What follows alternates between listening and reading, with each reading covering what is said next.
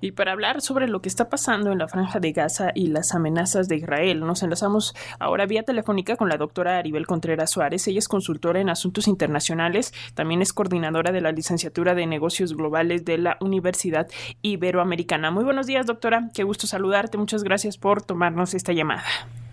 Muy buenos días a ti, Alexa, Paco, por estar aquí contigo, con todo tu auditorio de Radio Educación. Gracias, doctora. Pues ya se cumple un mes de esta guerra de Israel contra eh, Hamas en la Franja de Gaza. Los ataques se están intensificando, doctora. ¿Qué podemos esperar a partir de ahora y este eh, también partícipe de la comunidad internacional? Sin duda estamos en un escenario donde las placas tectónicas políticas, geopolíticas y económicas se ponen a temblar. Si durante los primeros días y semanas no se logró despresurizar este conflicto, difícil ya después de este primer mes. Estamos viendo las implicaciones económicas con un alza en los precios de materias primas como son eh, los combustibles, los energéticos, metales y granos.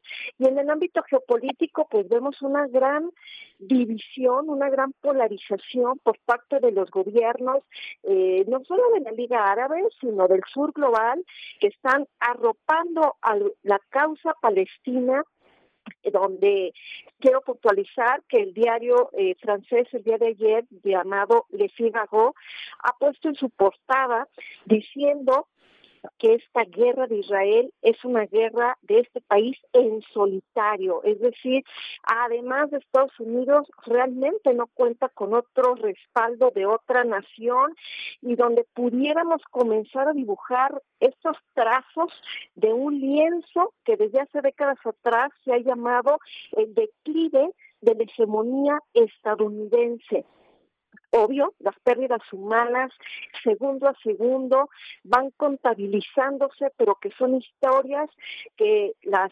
heridas continuarán en las futuras generaciones, cicatrices que prevalecerán en estos temas que durante décadas no han quedado resueltos por parte de las Naciones Unidas. Y por eso es importante, Paco y Alexia, que este conflicto se quede de manera como un virus endémico y no se esparza como si fuera una pandemia, hablando metafóricamente, porque lamentablemente sin duda estamos viviendo una nueva era en las relaciones internacionales. Eh, doctora, eh, vaya, a pesar de, de, que hay un rechazo a estos ataques contra civiles, pareciera que no hay posturas determinantes para poner fin a, los ataques contra estas personas, contra mujeres, niñas, niños eh, en, la franja de Gaza.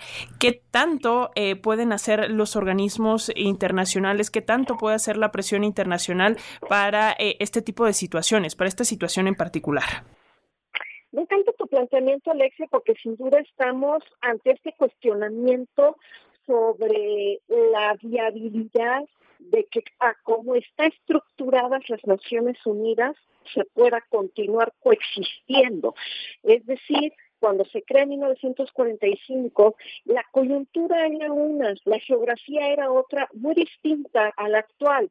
Y desde ahí eh, dando una mirada, pues vemos el por qué desde hace décadas se ha planteado una urgente necesidad a la reforma de la ONU, eh, principalmente a la forma que intenta operar el, el, Consejo de Seguridad ante cinco países que tienen este derecho a veto, que son Estados Unidos, Rusia, Reino Unido, Francia y China donde específicamente en el caso de Palestina, pues ha habido resoluciones de este Consejo de Seguridad que han sido incumplidas por parte de Israel y que más allá de que hoy volvemos a ver sobre cómo es que la ONU está dando o brindando eh, toda la arquitectura a la logística necesaria para la ayuda humanitaria, pues obvio, vemos que hoy hay que hablar de un gran fracaso a la diplomacia y donde Antonio Guterres, el secretario general de la ONU,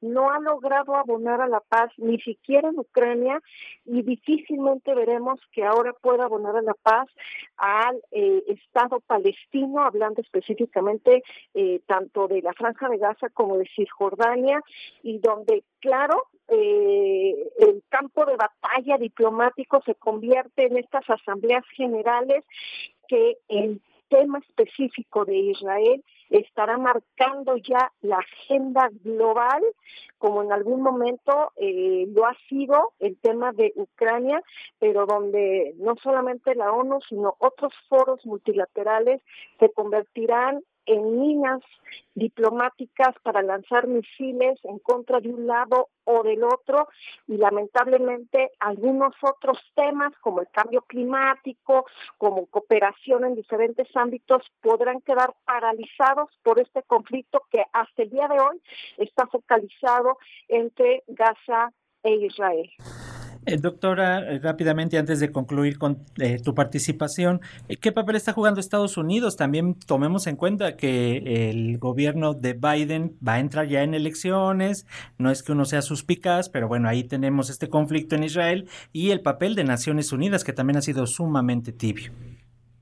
Qué bueno que lo pones a nuestra atención, Paco, porque el hecho de que Estados Unidos ya esté con los motores encendidos hacia eh, lo que suceda dentro de un año en la Unión Americana por las elecciones presidenciales, pero también unos asientos de su Congreso, pues vemos que ya lo que es Donald Trump está utilizando tanto la guerra en Ucrania como ahora este conflicto en Medio Oriente para atrapar el voto electoral y decirle a su base de que Biden ha sido incapaz de evitar estos dos conflictos y que por lo tanto se debe de votar por su propuesta.